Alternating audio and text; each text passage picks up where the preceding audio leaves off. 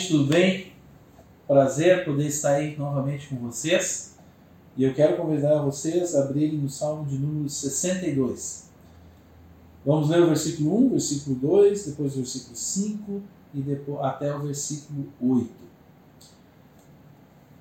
Salmo de número 62 diz o seguinte: A minha alma descansa somente em Deus. Dele vem a minha salvação. Somente Ele é a rocha que me salva. Ele é minha torre segura. Jamais serei abalado. Versículo 5: Descanse somente em Deus, ó minha alma. Dele vem a minha esperança. Somente Ele é a rocha que me salva. Ele é minha torre alta. Não serei abalado. A minha salvação e a minha honra de Deus dependem. Ele é minha rocha firme, o meu refúgio. Confie nele em todos os momentos, ó povo. Derrame diante dele o coração, pois ele é o nosso refúgio. E por isso podemos dizer, como está declarado no versículo 1, a minha alma descansa no Senhor. A minha alma descansa somente em Deus. Por quê? Porque a minha alma pode descansar somente em Deus. Versículo 1 mesmo vai dizer: Porque dele vem a minha salvação. Salvação das dificuldades que podemos passar. Porque ele pode nos salvar dessas dificuldades do dia a dia. Acidentes, doenças, dificuldades de relacionamento. Quantas vezes nós passamos por situações de perigo e quando nós olhamos milagrosamente nós conseguimos escapar. Quantas vezes de doenças, e ouvimos falar, ou vivemos isso, de doenças terríveis e que as pessoas são curadas daquilo? Quantas vezes nós ouvimos de dificuldades de relacionamento, de pessoas, de família, pessoas que não, não se falavam, mas por causa de Deus, as pessoas resolveram as suas situações, foram curadas dos seus relacionamentos. Deus pode nos salvar dessas dificuldades também. Mas também Ele nos salva da morte, da morte eterna. Ele nos dá a vida eterna. Ele nos salva através do seu Filho Jesus Cristo. Jesus Cristo mesmo diz em João 14,6: Eu sou o caminho, a verdade e a vida. Ninguém vem ao Pai a não ser por mim. Jesus veio nos ligar a Deus. Por quê? Porque Deus é a fonte de toda a vida. Somente em Deus nós podemos ter a vida. E por estarmos ligados a Jesus Cristo, e Jesus é o Filho de Deus, nós estamos ligados a Deus, que é a fonte de toda a vida. A nossa compreensão da vida é muito limitada. Nós só conseguimos olhar aquilo que nós vivemos aquilo que nós conhecemos. E a palavra de Deus diz que nós vamos viver no máximo 80, o que for acima disso é lucro para nossas vidas. Mas nós, em Jesus Cristo, somos salvos para a vida eterna. Por isso nós podemos descansar a nossa vida em Deus, mas somente em Deus e mais nada, porque Ele é Deus. E para que isso aconteça, eu preciso crer no Senhor Jesus Cristo. Versículo 5 vai dizer que nós podemos descansar somente em Deus, ó minha alma, porque dele vem a minha esperança. A esperança para momentos difíceis, a esperança do consolo para momentos difíceis.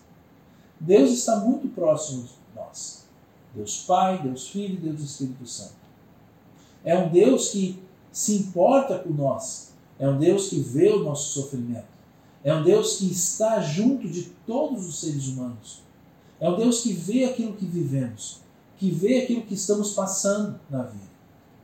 Quando Jesus se depara com a morte de Lázaro, um grande amigo dele, e chega no local, no local em que ele estava sepultado e vê todas aquelas pessoas chorando pela morte de, Jesus, de Lázaro, Jesus olha aquela situação, se compadece profundamente da dor das pessoas, porque ele sabe que Deus não criou o homem para isso. Deus criou para a vida. e mostra ali o que Deus pensa sobre a morte. E diz que Jesus chorou. Jesus chorou vendo o sofrimento do homem. Deus se compadece de nós. Deus quer nos dar esperança e nos consolar nos momentos difíceis. Também a esperança de que eu não estou sozinho neste mundo. Provérbios 15, 3 diz que os olhos do Senhor estão em toda parte. Os olhos do Senhor estão olhando por todas as pessoas. Os olhos do Senhor estão vendo o que está acontecendo na vida das pessoas. E a demonstração maior disso é o seu amor manifestado através do seu Filho Jesus Cristo. Deus queria que nós entendêssemos o quanto Ele está próximo de nós. Enviou o seu Filho para viver no nosso meio. Lendo os Evangelhos, nós podemos perceber o que Ele pensa de nós, o quanto Ele se importa conosco, o quanto Jesus estava com as pessoas, o quanto Ele queria resolver as situações de vida delas, o quanto Jesus queria uh, curar, o quanto Jesus queria consolar, mas principalmente que as pessoas entendessem o Evangelho, as boas novas do reino de Deus, compreender e entender que através dele, de Jesus Cristo, eles não, nunca estariam sozinhos, porque Deus seria o Deus pessoal deles. Um Deus que não é só um Deus lá, mas um Deus que habitaria na vida das pessoas. E para todo aquele que tem o Senhor Jesus Cristo como seu Senhor e Salvador, isto é uma verdade absoluta. O Senhor está em nós. Mas também no final do versículo 8 vai dizer o seguinte: derrame diante dele o coração. Derrame diante dele o coração. Deus nos oferece a salvação, Deus nos oferece a esperança. Qual a nossa resposta para ele? A nossa resposta é: eu preciso de ti, Senhor. Eu preciso da tua presença. Eu preciso realmente sentir a ti, Senhor. Eu muitas vezes não consigo. Derrame diante dele, derrame o teu coração diante dele. Ele não tem medo das nossas dúvidas. Ele não tem medo dos nossos questionamentos.